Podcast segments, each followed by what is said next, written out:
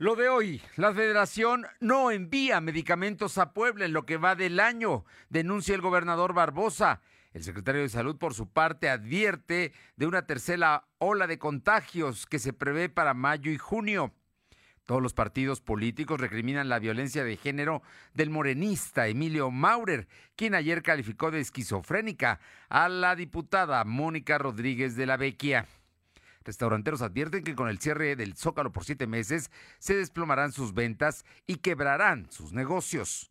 Hoy, en Puebla Tecnológica, Fernando Thompson nos comparte 10 pasos para crear una tienda en línea exitosa. La temperatura ambiente en la zona metropolitana de la ciudad de Puebla es de 24 grados. Lo de hoy te conecta. Hay bloqueos en el puente internacional. Está pidiendo el apoyo de la policía. Noticias, salud, tecnología, entrevistas, debate, reportajes, tendencias, la mejor información. Lo de hoy, Lo de hoy radio con Fernando Alberto Crisanto. ¿Qué tal? ¿Cómo está? Muy buenas tardes. Es un gusto saludarle. Estamos aquí una vez más para informar en los próximos 58 minutos. Y por lo pronto, muchas gracias a todos quienes nos sintonizan a través de las distintas estaciones. Aquí en la capital de Puebla, en ABC, en el 1280. En la que buena, de Ciudad Cerdán, en el 93.5 eh, también en la Sierra Norte en el 92.7 y en el 570. Y la magnífica en Izúcar de Matamoros en el 980. A todos muchas, muchas gracias por estar con nosotros y por supuesto también a quienes lo hacen a través de las distintas plataformas en www.lodoy.com.mx. Estamos en este momento y además también estamos en las redes sociales, en Facebook, en Twitter, en Instagram, en YouTube y en Spotify. Nos encuentran como LDH Noticias. Ahí estamos informándoles además todo el día y, enviándoles eh, datos, información de todo lo que acontece. Y también en Telegram nos encuentra como Lo de Hoy Noticias. Vámonos de inmediato con toda la información porque hoy hay cosas que sin duda preocupan. Y cómo no, imagínense que para que se preocupe el gobernador Barbosa y para que ya mande un oficio pues severo a la Secretaría de Salud, al INSABI, concretamente al Instituto de Salud para el Bienestar, lo que sustituyó al em, el Seguro Popular. Bueno, pues eh, fue una carta, porque sabe que en lo que va de este año, dos meses, enero y febrero, no han enviado medicamentos a Puebla. Y esto por supuesto que afecta, porque no hay, no, están surtidas las farmacias y por más que hace el gobierno del estado para meter su dinero y poder abastecer, la verdad es que es una situación delicada. Y además, esto, ese presupuesto que tiene que gastar el INSABI en medicamentos, ya está asignado. ¿eh? O sea, no es, no es un regalo, no es, no es una dádiva del gobierno federal, es simplemente un incumplimiento de eh, convenios y acuerdos que se tienen. Vamos con mi compañero Silvino Cuate para que nos informe. Silvino, buenas tardes. ¿Qué tal? Muy buenas tardes. Efectivamente, como lo comentas esta mañana, el gobernador Miguel Barroso Huerta de conocer que en lo que va del año el INSABI no ha enviado al Estado. Por ello enviará un oficio a la Federación para pedir que se cumpla con el convenio que se firmó. Además dijo que en los hospitales están acabando los fármacos y el gobierno estatal ha tenido que invertir para evitar el desabajo de medicamentos. Barrosa Huerta explicó que el gobierno del estado y el INSABI firmó un convenio para que se abasteciera al estado de, medicamentos. Sin embargo, no se ha recibido ningún solo fármaco. Y a la fecha, el gobierno ha tenido que estar implementando diferentes estrategias para poder cumplir con este esta medida que es importante, sobre todo en esta emergencia sanitaria. El titular del Poder Ejecutivo dijo que será el 3 de marzo cuando enviará el oficio, ya que los poblanos dependen de esos medicamentos, por tal motivo enviará un reclamo muy fuerte a la federación información. Bueno, pues ahí está el asunto, ¿no? El, tema eh, está muy claro, no llega los medicamentos, hay un convenio firmado ya y simple y sencillamente el INSABI, como el tío Lolo, ¿no? Simple, no manda y ya, se acabó.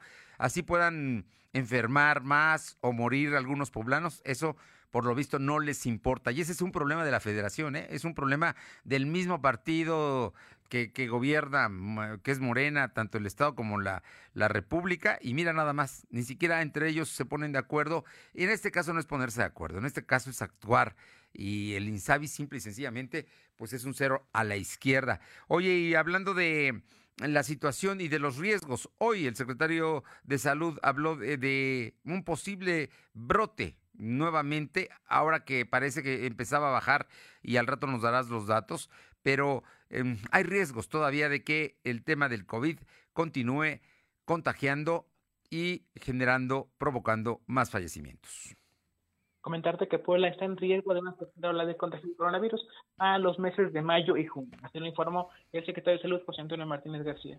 El funcionario estatal enfatizó que si las personas dejan de respetar las medidas sanitarias en la celebración de Semana Santa, los contagios volverán a incrementar.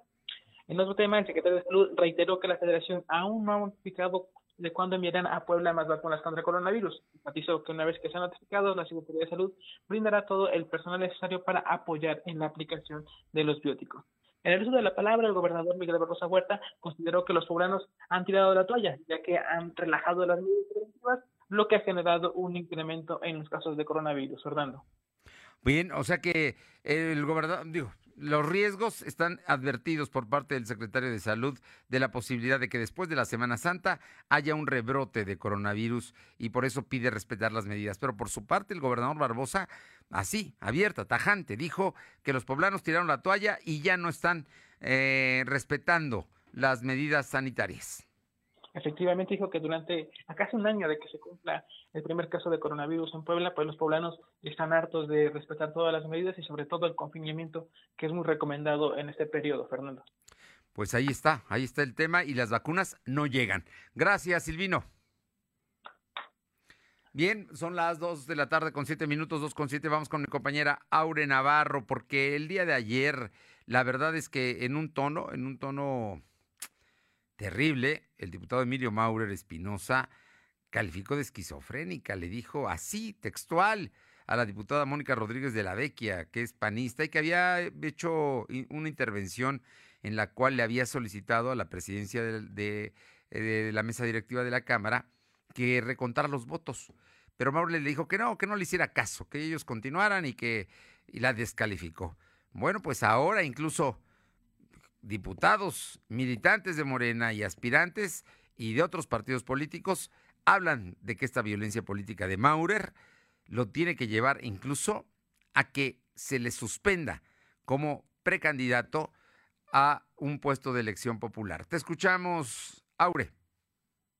Pues efectivamente, aspirantes, diputados y militantes, tanto de Morena como del Partido del Trabajo y Acción Nacional, coinciden en que la violencia política de género que ejerció el diputado local Emilio Maure Espinosa a su igual panista Mónica Rodríguez de la Vecchia, al llamarle, como bien lo decía Fernando, esquizofrénica, pues debe de ser castigada, incluso con la suspensión de sus aspiraciones de figurar en las boletas del 6 de junio. Del tema, el aspirante a candidato a la alcaldía de Puebla por el, por el PAN, Eduardo Rivera Pérez, calificó de inaceptable toda clase de violencia ejercida contra las mujeres, por lo que ofreció todo su respaldo a la diputada local sobre la queja que se interpuso ante órganos electorales. A petición de la agraviada, el diputado local Raimundo Atanasio Luna confirmó que la queja de la panista fue tornada tanto al Instituto Estatal Electoral como al INE, así como a la Comisión Estatal de Derechos Humanos, por haber sido objeto de violencia política de género, por lo que están en juego pues ya las aspiraciones de Emilio Maurer.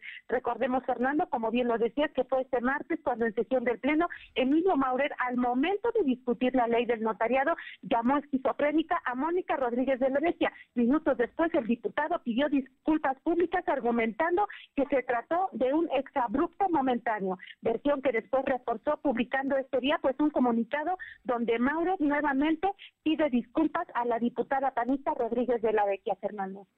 Pues aquí no es de disculpas, ¿eh? El tono fue verdaderamente agresivo, estilo de Emilio, de Emilio Maurer, digamos que a lo mejor con los futbolistas eso podía hacerlo, pero con una, en un congreso, con una diputada, en una sesión en la que estaba aprobándose la ley del notariado, que eh, había mucha atención en torno a ello, no puede actuar de esa manera. De hecho, eh, el diputado Héctor Alonso también le recriminó la violencia con la que actuaba contra Mónica Rodríguez de la Vecchia y ella misma le pidió le exigió una disculpa y que no la tratara de esa manera. Y mira que eh, puede uno no estar de acuerdo con las posiciones políticas que tenga Mónica Rodríguez, pero sin duda es una mujer respetable, atenta, decente, honesta, que no merece jamás un trato de esta manera. Así es que yo, yo sí creo que este asunto va a tener que llegar hasta el Instituto Electoral del Estado. Ya veremos qué pasa con todo esto y con los pues exabruptos, dice Emilio Maurer, que, cometió. Vamos, vamos a ver qué es lo que pasa. Pero recuerda que eh, hay sanciones para quienes cometan eh, violencia política de género, hay sanciones y podrían negarle su inscripción ante las autoridades electorales. Así es, Fernando, como bien lo mencionas, pues ese tema es muy delicado, toda vez que pues en este proceso electoral se está cuidando mucho precisamente que no se ejerza una violencia política de género y bueno, pues hemos visto incluso ya casos donde ya algunos aspirantes pues han perdido sus derechos para poder participar en este proceso electoral precisamente por incurrir en esta situación, Fernando. Bueno, y por lo pronto el, asunto, pues nada más tenemos a Salgado Macedonio, que el Morena insiste en registrarlo. Más allá de todo, yo no creo que eh, detrás de Emilio Mauro está el presidente López Obrador, como con Salgado Macedonio, para que lo inscriba y lo vuelva candidato. Pero estaremos pendientes. Muchas gracias. Gracias. Sí, porque eh, Félix Salgado Macedonio, senador con licencia, está inscrito, es el único que está para volver a aplicarse una encuesta, que es una encuesta que hoy se tiene que aplicar y mañana darse el resultado porque mañana vence el plazo de registro. Y el único registrado es Salgado Macedonio. Y el único que lo ha defendido durante tres semanas, casi todos los días en la mañanera, es López Obrador. Entonces López Obrador, la verdad es que de pronto le sale lo misógino y no respeta a las mujeres ni tampoco le importa demasiado lo que opinen ellas. Las ha calificado incluso de ser utilizadas por los conservadores cuando la verdad es que nada tiene que ver la posición de las feministas y de las mujeres que no siendo feministas exigen respeto y que no vaya un acusado de violación a ser candidato a gobernador. Pero como ve, verá usted, Salgado Macedonio, a pesar de las acusaciones de violación, va a ser candidato de Morena porque así lo deciden en Palacio Nacional. Vamos con más información local. La secretaria de Desarrollo Social y, Bienestar, eh, Montserrat Flores, hoy, habló de un tema, un tema que están trabajando eh, distintas profesionales sobre las estancias infantiles, ¿no? El gobierno federal le cerró las estancias infantiles, pero han seguido trabajando y hoy tienen un sistema, piden que se establezca un sistema de educación inicial. Te escuchamos, Alma.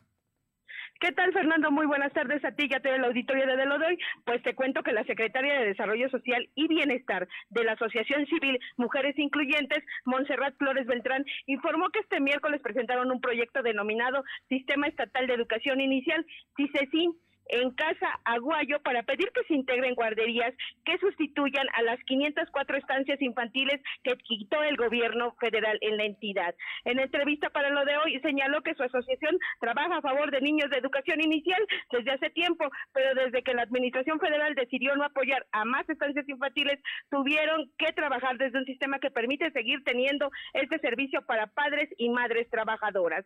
Dicho proyecto propone que el Ayuntamiento de Puebla, gobierno estatal y Congreso se involucren en dar subsidio o facilitar acciones para poder contar con este tipo de espacios en beneficio de los menores, como bancos de alimentos, capacitaciones y permisos de protección civil. En caso de no poder apoyar con el recurso, dar las facilidades para la información de asociaciones y poder generar recursos para que pueda haber escuelas de formación inicial. Enfatizó que en esta temporada de la pandemia por COVID-19 es lamentable que niños no tengan un lugar seguro debido a que cuando eh, se decidió no apoyar a más instancias por parte de la Administración Federal, se decidió pasar por alto la situación de vulnerabilidad en la que se dejaba a los menores, además de poner en riesgo el derecho de la infancia a la educación inicial, ya que actualmente se ha visto a los niños que estaban a su cargo acompañados de su mamá a trabajo sin las medidas sanitarias, ya que los ha visto sin cubrebocas, durmiendo y eh, en una caja de cartón, sin ver los resultados positivos del programa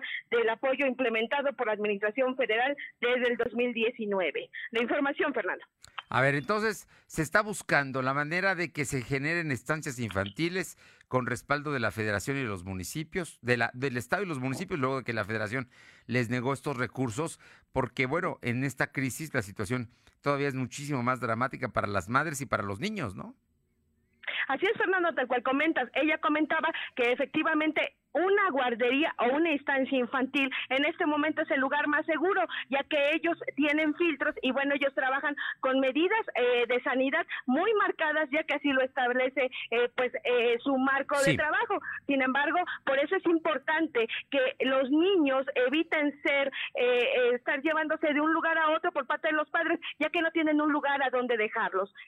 Bueno, ahí está el problema y también una posible solución. Vamos a ver qué respuesta tienen del gobierno. Oye, por otra parte, hablando de, otros temas, el, eh, el tema del aislamiento que se está dando, de bueno, pues del, todo lo que se ha generado en, este año. Vamos a cumplir un año de que precisamente empezó el 23 de marzo eh, el confinamiento para evitar los contagios, está provocando, provocando que eh, haya problemas de ansiedad, de depresión y en algunos casos incluso llegan al suicidio y son las mujeres las que más se han suicidado en esta temporada. Te escuchamos. Gracias, Fernando. Así es, debido al encierro, el aislamiento social, así como la pérdida de empleo por la pandemia por COVID-19, el suicidio en mujeres se ha incrementado en un 83%, en tanto que en hombres ha sido del 22%. Dio a conocer el especialista en seguridad Gerardo del Agua Costa. En, es en el marco de la ponencia Suicidio durante el encierro, un efecto de la pandemia de que el poco se habla, organizado por la Asociación Mexicana de Empresas de la Seguridad Privada. Mencionó que en comparación con el 2019, la muerte de mujeres a causa de suicidios subió en 83%, mientras que el suicidio de hombres en 22. Del Agua Cosa aseguró que un estudio a nivel mundial muestra que las mujeres están sufriendo mayores problemas en materia de salud mental a causa de la pandemia, la cual significa depresión y ansiedad. Y es que él comenta que las mujeres muchas veces son eh, la base de la familia y la presión a la que están sometidas pues es bastante y lo único que está generando es que se suiciden al no ver una salida. La información, Fernando. Bueno, pues es un asunto para preocuparnos, ¿no? Y esto, este efecto de la pandemia del que poco se habla, pues se habló ya, ¿no? Por parte de la Asociación Mexicana de Empresas de Seguridad Privada, advirtiendo de este, este tema que son las mujeres, es el sector más afectado por el tema, que incluso ha llegado al suicidio en, en esta temporada, en este año de confinamiento. Muchas gracias. Seguimos al pendiente. Son las 2 de la tarde con 17 minutos, 2 con 17. Lo de hoy es estar bien informado. No te desconectes. En breve regresamos. Regresamos. En Coppel encuentras el cel que te gusta y tú eliges con qué compañía usarlo, con hasta dos SIMs y garantía directa del proveedor o de Coppel. Llévate tu nuevo cel totalmente libre, pagando con tu crédito Coppel en tienda, en la app de Coppel o en coppel.com. Elige tu cel, elige usarlo como quieras. Mejora tu vida. Coppel. 150 años siempre contigo. Todo lo que necesitas saber sobre las resoluciones que impactan en tu vida cotidiana lo encuentras en el Semanario Judicial de la Federación. ¿Sabías que fue creado el 8 de diciembre de 1870 como el medio oficial para dar a conocer los criterios y las sentencias definitivas pronunciadas por los tribunales federales? Consúltalo. Semanario Judicial de la Federación siempre contigo. Suprema Corte, el poder de la justicia. Lo de hoy es para ti. Conéctate a www.lodehoy.com.mx y suscríbete para recibir la mejor información en tu email. ¿En dónde estaríamos sin ellos? Por las marcas en su rostro, huellas en su corazón y lejos de su familia. Nos toca luchar por ellos. De aplausos no se comen por eso el PT luchará para que nuestro personal médico y enfermeras reciban un aumento del 100% de sus sueldos. El PT está de tu lado.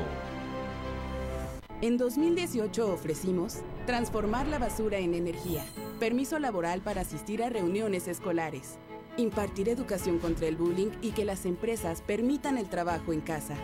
Todas estas propuestas ya son ley en el Partido Verde estamos trabajando en nuevas propuestas para superar la crisis económica y de salud, para detener la violencia contra las mujeres y para vivir con más seguridad. Juntos podemos cambiar nuestra realidad. Partido Verde. Lo de hoy es estar bien informado. Estamos de vuelta con Fernando Alberto Crisanto. La tecnología es lo de hoy. Mantente conectado. Bien, son las 2 de la tarde con 20 minutos y todos los miércoles está con nosotros y se lo agradecemos mucho el maestro Fernando Thompson, director general de Tecnologías de la Información de la Universidad de las Américas Puebla. Y Fernando, como siempre, toca temas importantes. Hoy uno que le va a llamar mucho la atención sin importar la edad, escúchelo, escúchelo con detenimiento, apunte y si no, búsquelo a través de www.lodoy.com.mx y ahí encontrará la cápsula de Fernando Thompson. Hoy, en Puebla Tecnológica, Fernando nos comparte 10 pasos para crear una tienda en línea exitosa. Ojo, para que tú o usted, quien sea, quiere crear una tienda en línea exitosa, escuche, estos son los 10 pasos indispensables. Fer, muy buenas tardes. ¿Qué tal Fernando amigos? Les voy a dar 10 pasos para que crees una tienda en línea exitosa. Utiliza la tecnología.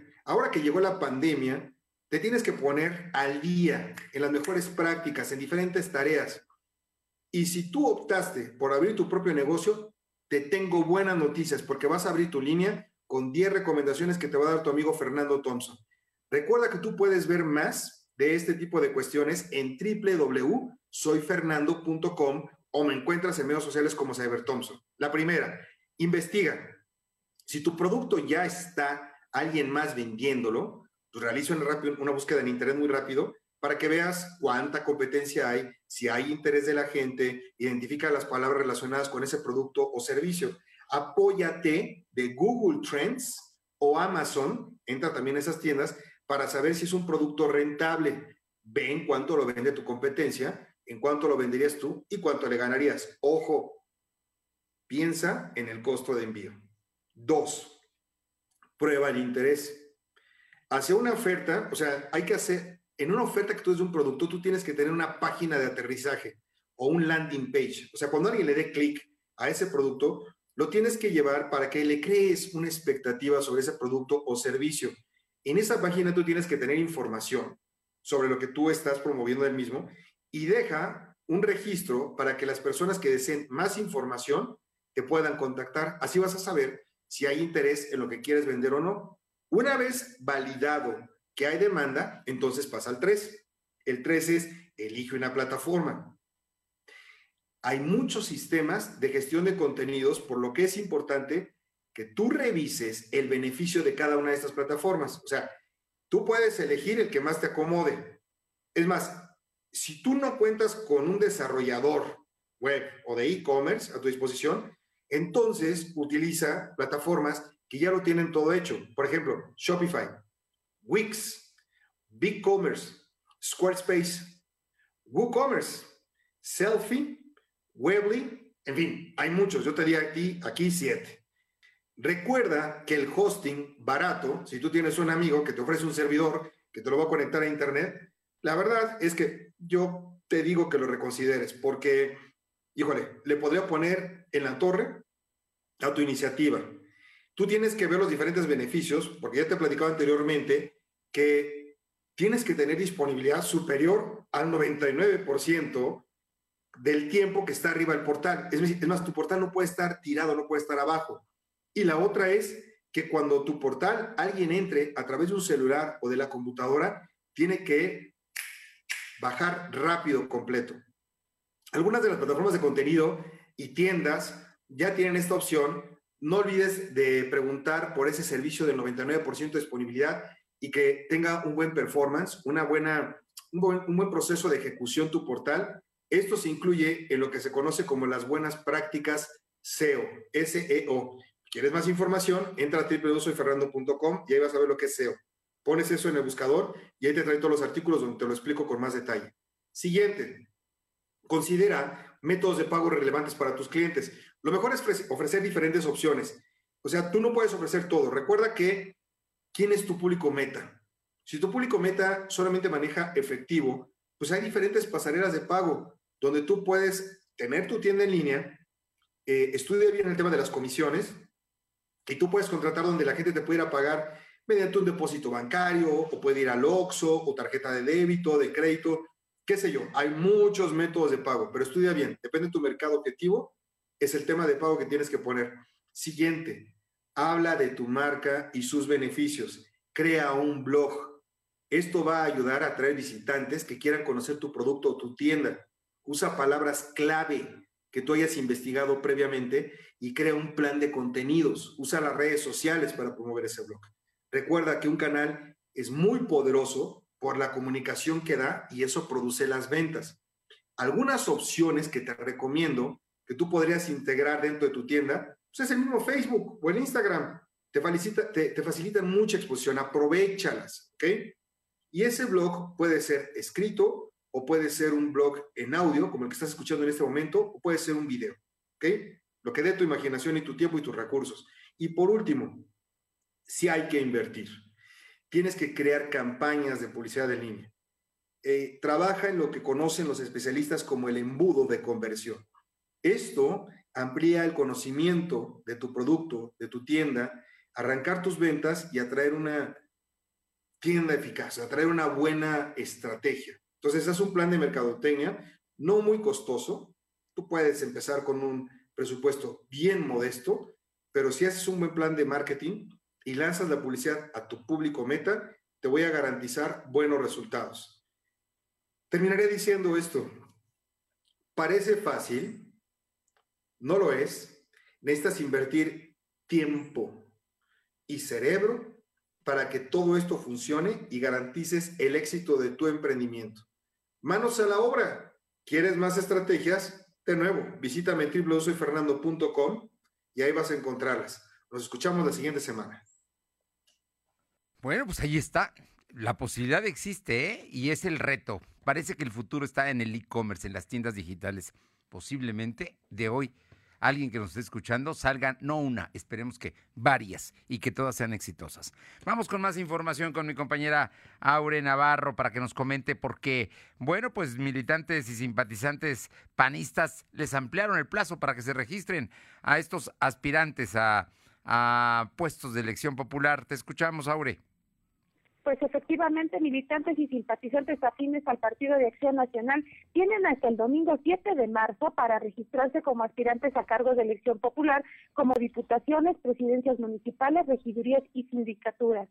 De acuerdo a la Comisión Permanente del PAN, el plazo original pues vencía el 2 de marzo, pero debido a que la afluencia de panistas por formar parte de este proceso interno por cualquiera de los 217 municipios es muy amplia, pues razón por la cual el partido determinó ampliar el plazo cinco días más. En estas últimas horas, Fernando comentar que Raúl de Ita, el profe, conocido así, pues se registró en busca de ser candidato abanderado para el cargo de presidente municipal de Amozo. Y bueno, es así como en próximas horas, pues todavía desfilarán más nombres de quienes buscarán estar al frente o conseguir, en este caso, alguna alcaldía, Fernando. Entonces amplió hasta el domingo 7 de marzo. Así es, hasta el día 7. Bueno, vamos a, vamos a seguir viendo sorpresas, ¿eh? Júralo que sí. Oye, y por su parte, el Partido Verde está molesto con que, pues, bueno, pues, tiene la línea del gobierno del Estado, ¿no? En el sentido de que deben renunciar los aspirantes a puestos de elección popular si es que ocupan, por ejemplo, presidencias municipales y se van a reelegir o diputaciones y se van a reelegir. Te escuchamos, Aure. Efectivamente, el dirigente estatal del Partido Verde, Jaime Natale, reprobó que esta contienda electoral esté siendo inequitativa al permitir que bajo el derecho de reelección actores políticos no se separen de sus cargos dentro de la función pública para hacer trabajo político. Consideró que todos los que están bajo ese papel deberían reconsiderar su postura, Fernando, en especial quienes están al frente como presidentes municipales para poder tener una contienda equitativa y transparente y no caer, dijo, en ser funcionarios funcionarios de día y candidatos de noche. Señaló que este escenario lo único que está provocando pues es desconfianza, ya que muchos de los ediles que buscan la reelección realizan tareas de gobierno de día y al mismo tiempo están aprovechando para hacer promoción política a su persona, Fernando. Bueno, pues ahí está la posición del verde en torno a esto, pero la ley se los permite y si la ley se los permite lo van a hacer, no lo dudes. Muchas gracias. Gracias, buenas tardes. Vamos con mi compañera Alba Méndez para que nos comente sobre el tema del Ayuntamiento de Puebla que dijo que, bueno, pues el ayuntamiento es parte de, pero la obra la va a llevar la SEDATO, el gobierno federal es... Eh, todo, toda la restauración del zócalo de la ciudad de Puebla. Incluso le van a poner triplay para, lo van a cerrar completamente hasta que lo volvamos a ver ya nuevo en aproximadamente siete meses, por ahí de finales de agosto, principios de septiembre. Te escuchamos, Alma, pero esto no les gusta a los restauranteros.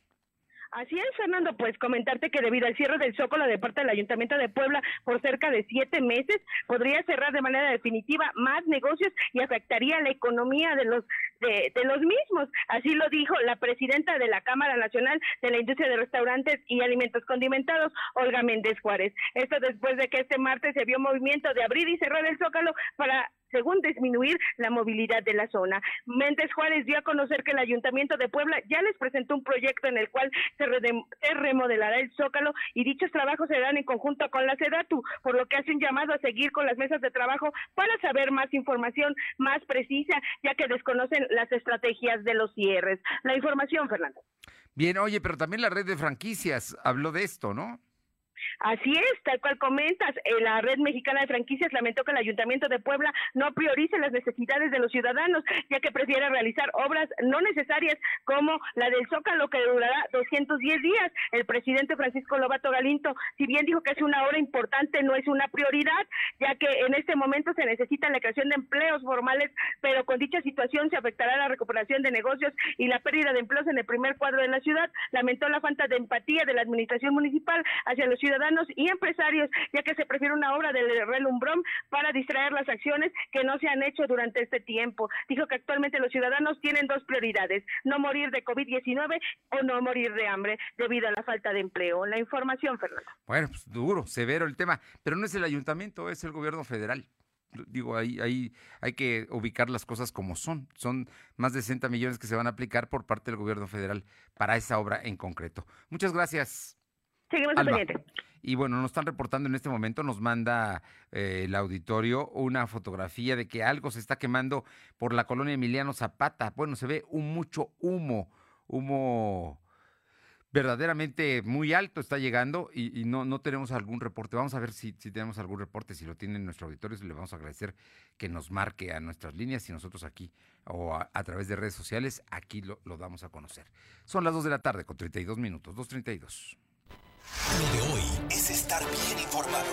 No te desconectes. En breve regresamos. Regresamos.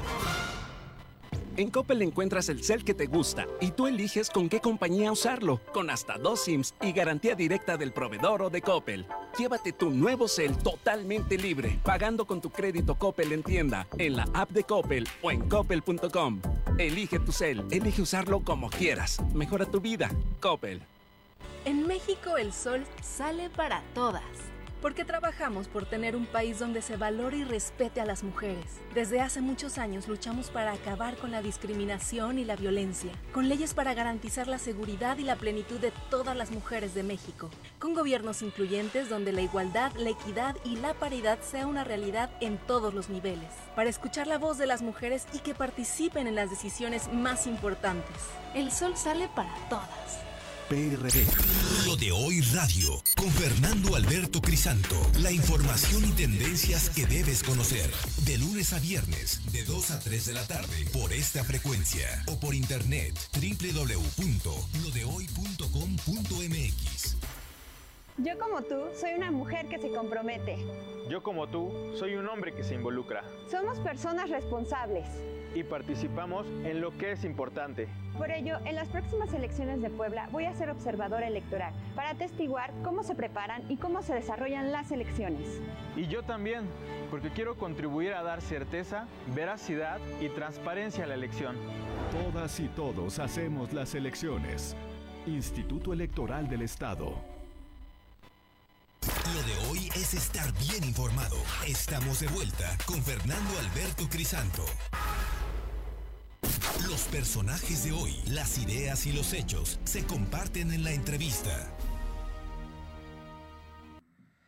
Y me da muchísimo gusto saludar a Edgar Garmendia, secretario general en funciones de presidente de Morena en Puebla, pues para platicar, porque eh, están ellos ya en este proceso de la selección de sus candidaturas, hicieron un ajuste a eh, su convocatoria este fin de semana, y, pero en general todo marcha, Edgar, y hay mucha gente que se está inscribiendo y que quieren ser candidatos de Morena a presidentes municipales y a diputados locales. Muy buenas tardes y muchísimas gracias, Edgar. Buenas tardes, mi estimado Fernando. Primero, agradecerte el espacio y saludar a tu auditorio que fielmente te está siguiendo. Y pues sí, tienes razón, se hizo un ajuste el día domingo 28 de febrero eh, la Comisión Nacional de Elecciones junto con el Comité Ejecutivo Nacional hicieron un ajuste con los tiempos del proceso que estamos viviendo al interior del partido. El día 14 de marzo se tiene que definir los cuatro que van a pasar a la siguiente fase, que es la evaluación y las encuestas que va a aplicar nuestro partido, para que los resultados estén el día 25. En ese lapso, ¿qué también pueden tener los que se inscribieron? ¿Qué derecho pueden tener? Pues de querer este consultar a la Comisión Nacional de Honestidad y Justicia si tienen alguna duda con respecto a la evaluación. La comisión tendrá, una vez recibido las quejas, siete días para resolverles a todos los ciudadanos que pudieran presentar. Entonces, ese es el tema hoy. Después que viene, ah, una vez definidos los candidatos, ya sean hombres y mujeres, tendrá el siguiente proceso que se tendrán que ya definir los síndicos y los regidores de cada uno de los ayuntamientos. A ver, entonces, para entenderlo un poco y para ponerlo en, aquí, digamos, con un ejemplo claro. El próximo 14, de, que es sábado de marzo, Morena sabrá quiénes son los cuatro aspirantes de los, por ejemplo, creo que en Puebla hay 11 o 12 inscritos, que, que los cuatro, de ellos cuatro serán medidos por las encuestas. ¿Es así? Así es. ¿Y, ¿Y cuándo se sabrá el nombre del candidato o la candidata que hayan logrado en la encuesta tener la preferencia y cumplir con la serie de eh, factores que ustedes establecen como fundamentales para ser sus candidatos? El 25 de marzo. El 25 de marzo. Entonces, todo esto se adelanta para darles un plazo por si alguien quisiera, que puede suceder, impugnar el resultado. Así es, impugnar el resultado, tener alguna duda con la encuesta, la metodología, dónde se aplicó, todo eso podría ser, podría resolverlo o lo va a resolver la Comisión Nacional de Honestidad y Justicia, todas las quejas, con un plazo máximo de siete días. Edgar, es, es, muy importante todo esto que nos comentas porque la gente entonces va a saber que va a haber claridad en el proceso de selección de los candidatos, debido a que las encuestas se van a conocer de alguna manera metodología, eh, aplicación y por supuesto resultados. Así es, y, la, y las encuestas o el resultado de las encuestas va a ser público, lo va a hacer, dar a conocer la Comisión Nacional de Elecciones a través de la página de morena.si, este, todos los resultados en una, en una versión pública, claro. Bueno, e, eso es muy importante porque la gente entonces va a saber que quien sea su candidato es porque ganó una encuesta.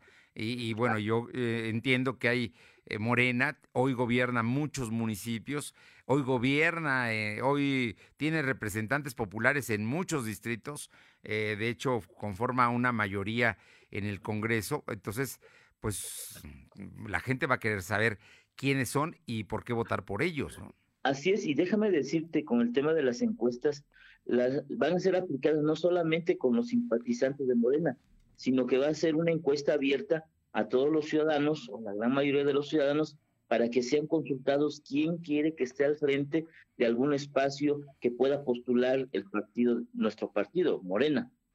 Bien, ahora, en el, tono todo esto que está ocurriendo, eh, mm, es importante que nos expliques, porque hay, como en el caso de Puebla, tendrá que, haber una selección y tendrán que ir nada más cuatro a la encuesta final. En algunos otros casos no llegan a ser más de tres los candidatos, ahí es otro procedimiento. Es, es el mismo, todos van a ser... Este... Todos van a ser encuestados. Sí, todos van a ser encuestados, salvo que existiera un municipio donde tenga un solo aspirante que hoy, debido a la participación que tenemos dentro de Morena y que creó una plataforma donde todos los ciudadanos pudieran inscribirse, pues no existe un municipio donde tengan solamente uno.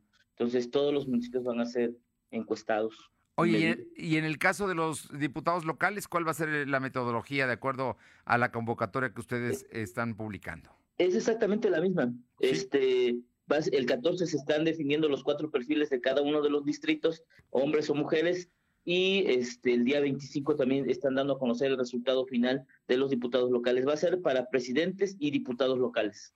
Bueno, pues yo creo que está, está clarísimo el tema de los diputados federales. Ese tiene otro riel porque Camina es una selección ya de carácter federal, ¿no? O, lo, ven, o lo ven también ustedes. No, no, no, así es. Este, el Comité Ejecutivo Nacional atrajo los 300 distritos electorales federales y está a su cargo todo el proceso que se está llevando. Yo creo que a más tardar en unos, eh, unos seis, siete días ya están dando el resultado de los diputados federales.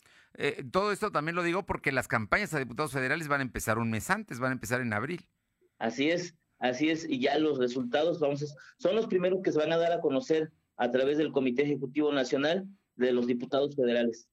Edgar, en el tema de, tu partido y un asunto que yo aquí ya lo platicamos la vez pasada, hablabas de la unidad. ¿Tú sientes que se están uniendo más o sigue habiendo por ahí resquemores y pullas que ya sabes que se dan, que son política también, pero, pero en este momento para ir a una elección necesitan ir muy juntos todos, ¿no? Sí, al, final también es un es el calor del proceso que se está viviendo al interior del partido, pero también es la esencia de Morena, es como se conforma Morena. Venimos de un movimiento social donde siempre externamos lo que decimos, externamos nuestra manera de pensar, este, no nos quedamos callados pero también entendemos que cuando participamos estamos por un bien mayor, que es la transformación de nuestros estados, seguir un proyecto alternativo de nación, y eso lo que es al final nos une a nosotros, a todos los de Morena, a todos los que están participando, y todos los que se inscribieron tienen, tienen esa, tienen claro que hoy estamos por un, no por un encargo, sino en la unidad en torno al proyecto alternativo de nación. Al final vamos a caminar, vamos a caminar juntos. Eh, yo te pregunto finalmente dos preguntas nada más. Una que tiene que ver con que hace algunos días por ahí hubo una denuncia en contra de un familiar tuyo que por supuesta venta de, candidaturas y demás. Tú saliste a aclarar de inmediato que pues no puede haber venta de nada porque hay procedimientos. Ya nos contaste ahorita cómo va a ser, ¿no? Digo, no, no se podría eh, decir es que tú sí vas a hacer y tú no.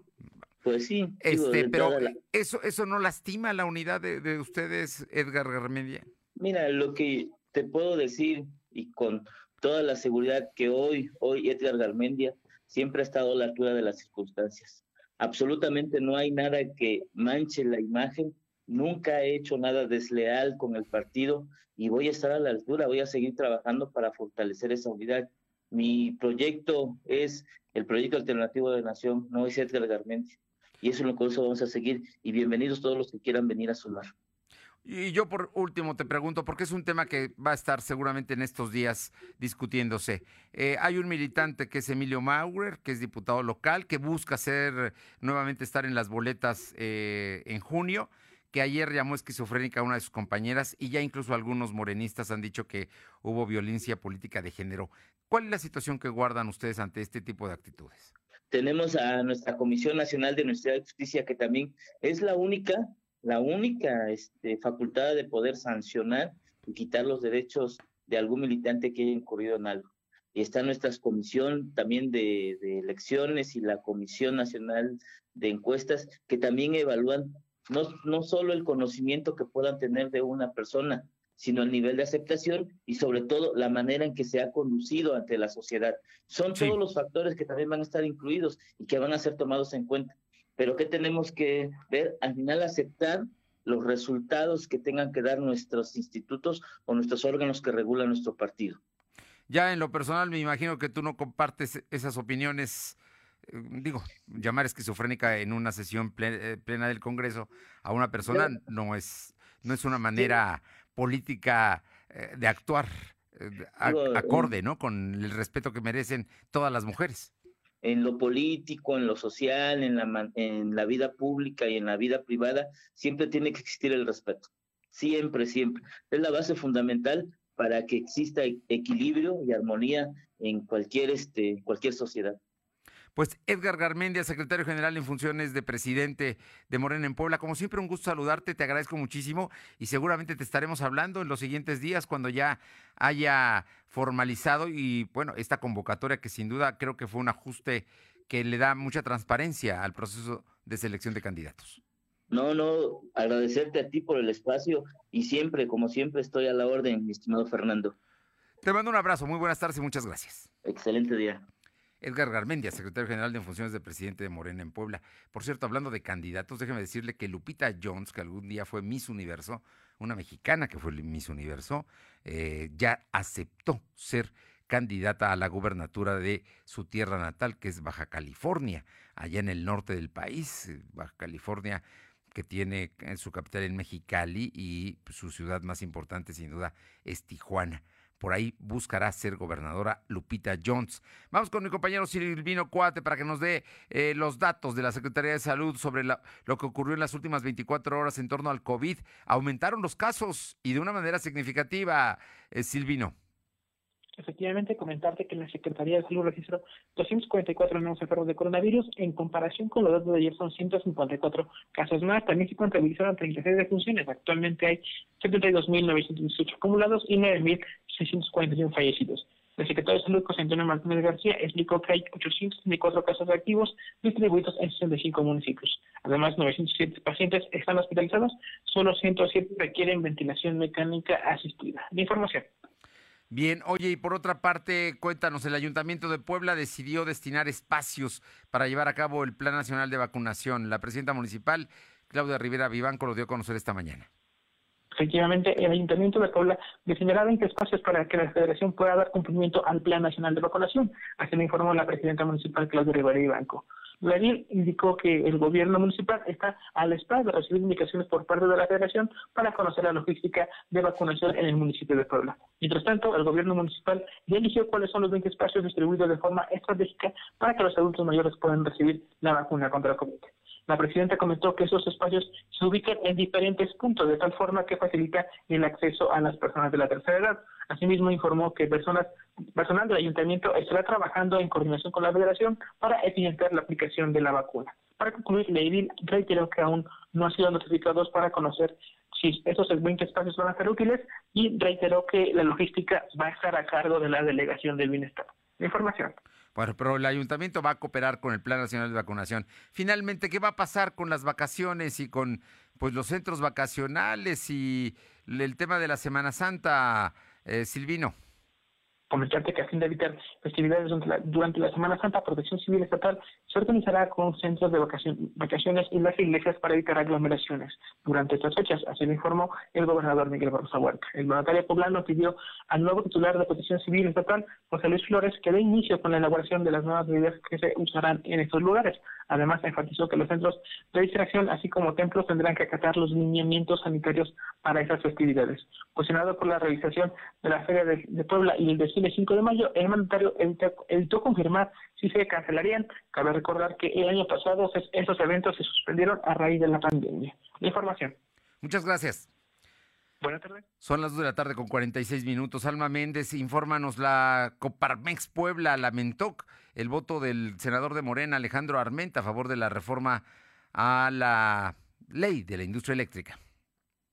Así es, Fernando, como bien comentas, la Federación Patronal de la República Mexicana, Coparmex, en Puebla, lamentó el voto emitido por el senador Alejandro Armenta a favor de la reforma de la ley de la industria eléctrica y agradeció a Nancy de la Sierra, Nadia Navarro y, Roberto Moya su voto en contra. Esto después de que la tarde noche de este martes el Senado aprobó con 68 votos a favor y 58 en contra la ley de la industria eléctrica, la cual busca priorizar a la Comisión Federal de Electricidad frente a las plantas privadas, muchas de ellas renovables. Los senadores aprobaron que se modifique el, orden de prioridad para el despacho de las centrales eléctricas y que se le dé prioridad a la Comisión Federal de Electricidad sobre empresas privadas. El presidente Fernando Treviño señaló que la reforma de ley de la industria eléctrica apagaría el futuro de México como mexicanos comprometidos con el bienestar y el desarrollo de las familias, por lo que desde el fin de semana inició con una campaña vía Twitter exhortando a los senadores a votar en contra, por lo que criticó eh, el voto a favor del eh, parte del senador Alejandro Armenta,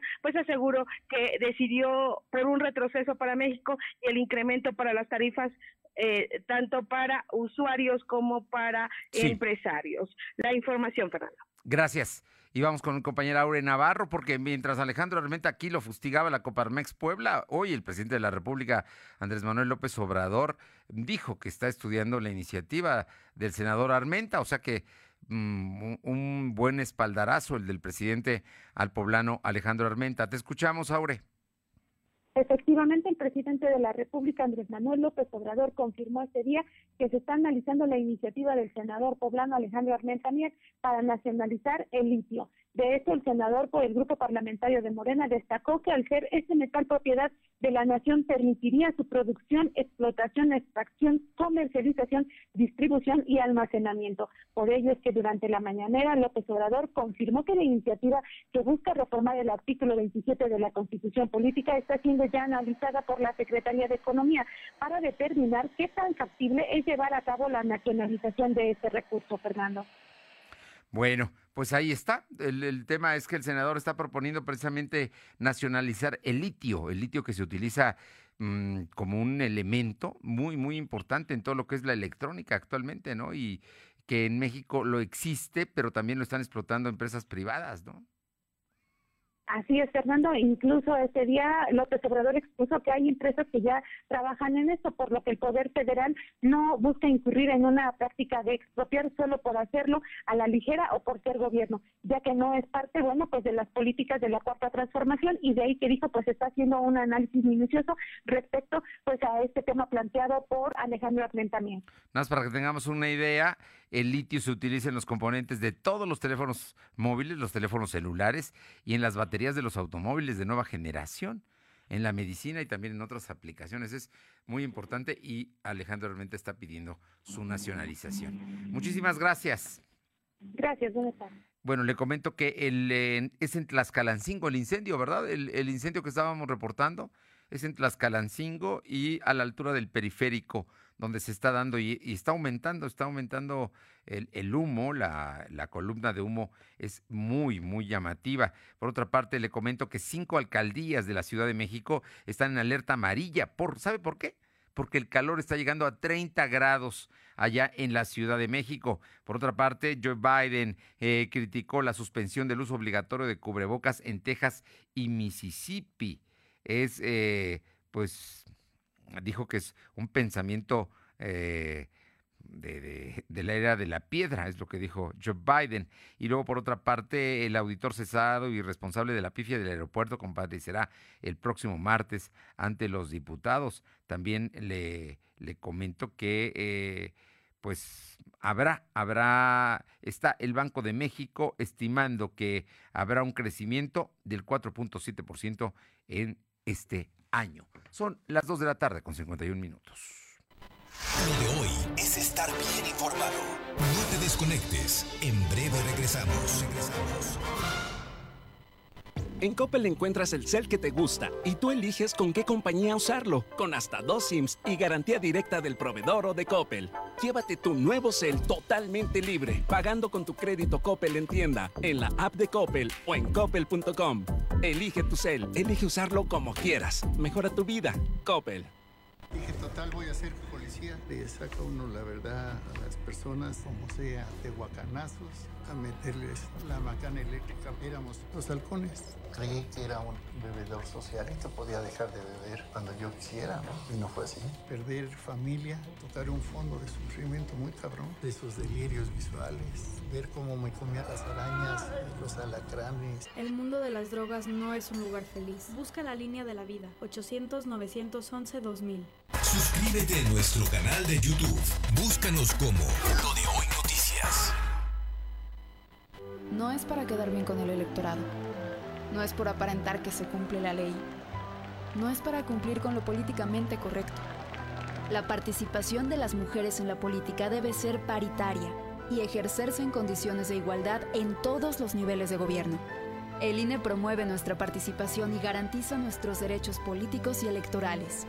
Para que la democracia sea plena, contamos todas, contamos todos. INE. Hemos estado en semáforo rojo casi todo el año. Y aunque sabemos que ha sido un año lleno de problemas y retos, es momento de seguir adelante.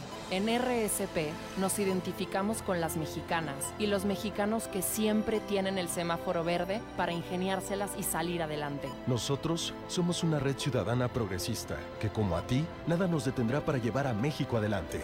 RSP. Súmate a la red progresista y vamos juntos adelante. Entra a redes sociales progresistas.org. Lo de hoy es estar bien informado. Estamos de vuelta con Fernando Alberto Crisanto. Vámonos hasta Atlisco con mi compañera Paola Aroche para que nos comente sobre el tema de ¿habrá esta Semana Santa engrillados o no? Eh, Paola, muy buenas tardes. ¿Qué tal? Muy buenas tardes. Y sí, efectivamente, pues dado el tema de la pandemia, aún está en veremos si habrá o no habrá para esta próxima temporada de Semana Santa engrillados aquí en el municipio de Atlisco. Hay que recordar que esto ya tiene pues una historia de poco más de 80 años el tema de salir los hombres principalmente con taparrabos, eh, la cara toda cubierta, con una corona de espinas y cargando hasta 90 kilos en lo que es eh, pues eh, algunas cadenas descalzos y recorriendo las principales calles de este municipio. En esta ocasión, Alicia Garcés, quien es hija de uno de los organizadores, que desafortunadamente pues ya falleció, ya a conocer que todavía estarían en pláticas con el sacerdote y con el mismo arzobispo para ver si habrá en esta ocasión engrillados aquí en el municipio de Atlisco por el tema de la pandemia y no se quieren adelantar a decir que sí o también a un posible no. Entonces, en próximas semanas tendrán una plática con el arzobispo para ver si es posible. En caso de que no, este ya sería el segundo año que no se realizarían los engrillados aquí en el municipio. Bien, eh, oye, y por otra parte, personal de antropología e historia estuvo en la Junta Auxiliar de San Pedro Benito Juárez allá en Atlisco.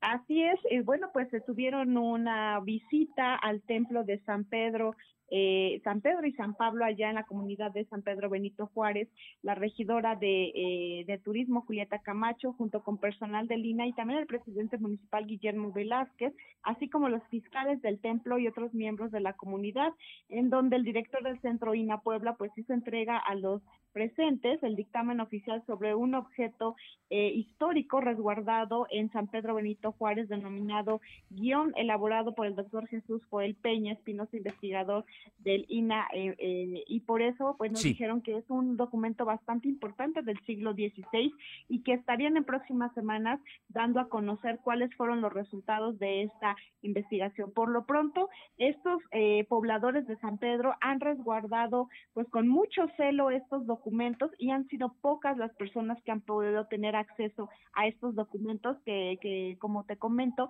en próximas semanas darán a conocer pues qué es lo que guarda, qué tesoro guarda esa comunidad con tanto recelo. Muchísimas gracias. Buenas tardes. Vamos con Carolina Galindo a San Martín Texmelucan. Te escuchamos, Caro. Buenas tardes. Bueno, parece que tenemos problemas con Carolina Galindo, que nos iba a informar de que la Policía Municipal de San Martín recuperó dos camiones, uno que transportaba medicamentos y otro que ya había sido vaciado. Te escuchamos, Caro. Fernando, buenas tardes a ti y al auditorio. Pues el día de hoy fueron localizados dos camiones, uno de ellos ya sin carga y el otro aún con mercancía. Se trataba de medicamentos. Los hechos ocurrieron en San Baltasar, Temaxcalac y en la zona ya limítrofe con el em, libramiento a San Salvador el Verde, donde las autoridades recuperaron estos dos camiones. Desafortunadamente no se pudo dar con los responsables porque incluso uno de ellos lo abandonaron durante la madrugada. San Martín Texmelucan sigue siendo punto rojo en el robo a los transportistas. Fernando. Oye, por otra parte, ¿qué dijo Jorge Alberto Pedraza, líder del PRI en Texmelucan?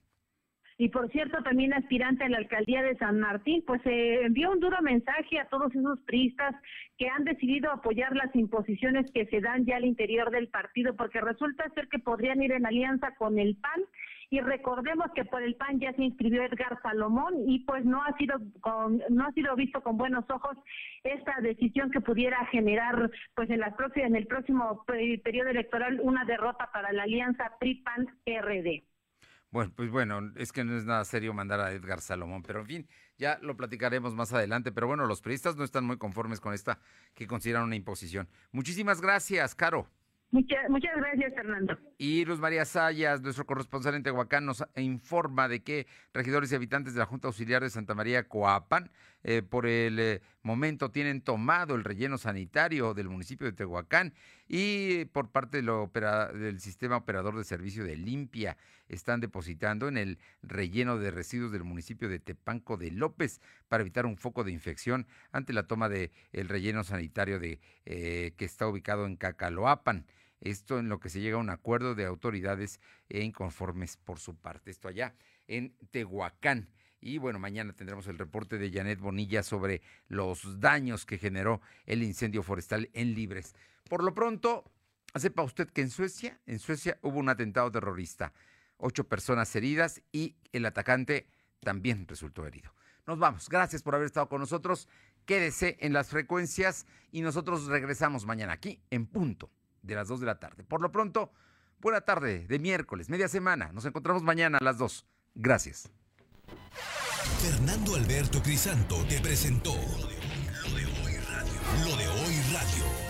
Te esperamos de lunes a viernes, de 2 a 3 de la tarde por esta frecuencia, en la cobertura más amplia a nivel estatal. Y síguenos en internet www.lodehoy.com.mx y en nuestras redes sociales como arroba LDH Noticias. Lo de Hoy Radio.